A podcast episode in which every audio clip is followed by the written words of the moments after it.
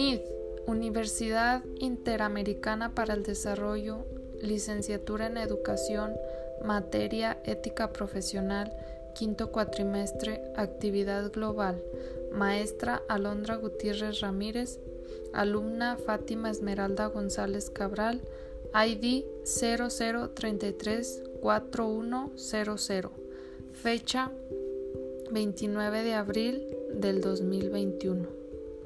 Introducción.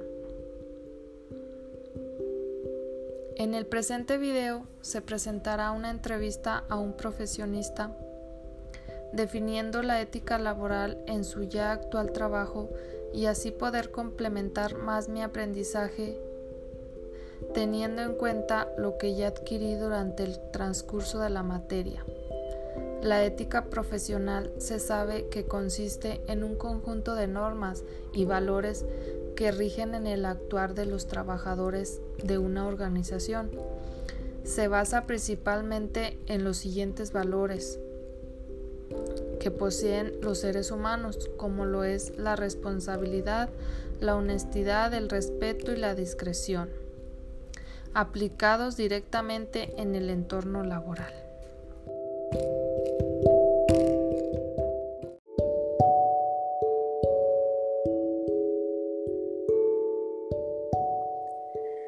Buenos días, maestra. Hola, buenos días, Fátima. Un placer saludarla, maestra. Me presento. Mi nombre es Fátima González Cabral Actualmente curso en quinto cuatrimestre de la Universidad UNID de Fresnillo.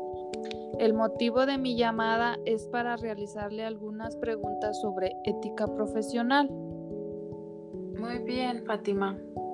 Mm, mi nombre es Noelia Barrios Aros. Actualmente estoy dando clases en el Kinder Joaquín Barando de la comunidad de Emiliano Zapata. Muy bien, maestra. Para comenzar daremos inicio a nuestra primera pregunta. Sí, muy bien, Fátima. ¿Cómo define usted la ética laboral? Pues yo la definiría como el conjunto de valores que tenemos como persona en nuestra área de labor o de trabajo porque es fundamental en cualquier persona que desee tener un trabajo, ya que implica la práctica de valores como la la puntualidad y la honestidad, entre otros. Maestra, ¿podría darme un ejemplo de un problema ético que haya enfrentado en su ámbito laboral? Pues mira, Fátima, hasta ahorita yo no me he enfrentado a algún problema en mi ámbito laboral, pues prácticamente siempre me he sentido a gusto con mis compañeros de trabajo y pues más porque en este momento estamos alejados presencialmente, pues por eso del COVID solo nos podemos comunicar virtualmente pero anteriormente que sí estábamos presencial, pues nunca, nunca tuve un conflicto. Y pues si lo llegara a tener, pues sería capaz de manejar el problema, ya que soy una optimista que no me gusta tener ningún tipo de problemas con mis compañeros. Maestra, y por ejemplo, en este tiempo que estamos en, en constante comunicación con los alumnos, usted con sus alumnos, ¿no ha tenido algún problema como por ejemplo de comunicación? Con mis alumnos, pues, pues no, siempre mm, he tenido una buena comunicación con ellos, sobre todo pues con las mamás. Hasta ahorita no he tenido ningún tipo de problema. Maestra, ¿cómo se vive la ética en su trabajo? Pues siempre ha sido un buen ambiente entre mi grupo de, pues con mis alumnos y con mis compañeros maestros. Nunca hemos tenido ningún ningún problema sobre este tema.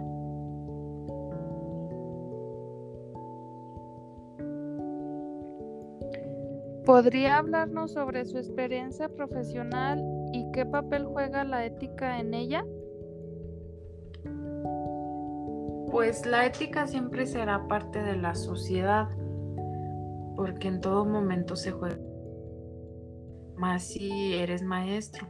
La mayoría de la gente piensa que en la escuela se deben enseñar ese tipo de cosas pues en parte sí, pero la primera escuela de los niños creo yo que comienza desde el hogar. Nunca he tenido un problema laboral. La docencia es una labor bonita, más si te gustan los niños. Los compañeros maestros y padres de familia siempre han hecho de mi trabajo un ambiente agradable y pues espero que así sea siempre. Ya en caso de tener algún problema, pues lo más conveniente sería actuar con mucha responsabilidad y paciencia y sobre todo llegar a un acuerdo en donde todos seamos beneficiados. ¿Cómo promovería la ética en la sociedad? Pues yo la promovería desde el hogar, ya que los padres de familia somos los primeros maestros de nuestros hijos. Desde que ellos nacen, desde que van aprendiendo, pues les tenemos que empezar a inculcarles los valores y la ética.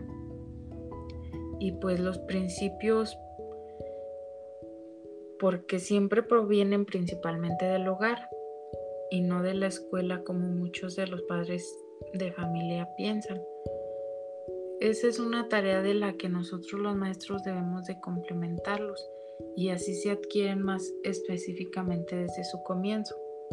Porque en la escuela sí se enseña la ética, pero no con el propósito de que los niños la estudien, sino para que reflexionen sobre ella, la pongan en práctica y la refuercen. Muy bien, maestra. ¿Algún consejo que me quiera aportar para mi labor como docente?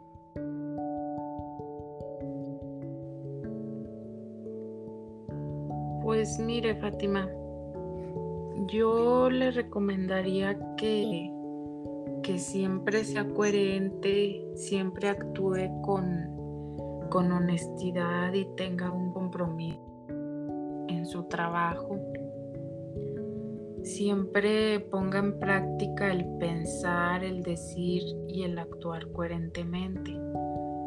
Respete las decisiones de sus compañeros y las suyas también. Siempre diferencie lo correcto de lo incorrecto. La omisión siempre será una muy mala aliada, Fátima, para que usted nunca sea omisa y pues por último, le recomendaría mucho que nunca le ponga precio a su reputación ni a su prestigio y honor. Siempre tenga una buena ética y no se deje llevar por lo fácil. Esas serían mis recomendaciones y pues un consejo que le doy yo como, como maestra. Muy bien, maestra. Muchas gracias por sus respuestas estamos en constante comunicación, maestra. Por nada, Fátima. Ya sabe que aquí estoy siempre para lo que ocupe. Muy bien, maestra. Adiós. Adiós.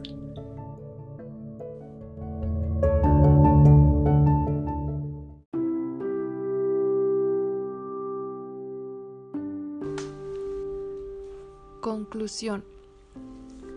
Lo que dijo la maestra Noelia, que me pareció más interesante, fue que debemos de promover la ética desde casa, ya que los padres son la base para que los alumnos adquieran sus valores y formen su ética. Hoy en día ya no se inculcan valores, pues son pocas las personas ya que estamos en un mundo donde nos importa más la apariencia física que los valores. Por eso existe tanta discriminación y falta de oportunidades para las personas con una verdadera ética profesional. Juzgan por tu apariencia, apariencia y no por lo que llevas tanto en valores como en conocimiento. Creen que por vestir bien ya, ya se tiene una buena ética. Las personas se venden por querer avanzar en su profesión, dejando a un lado la verdadera ética profesional.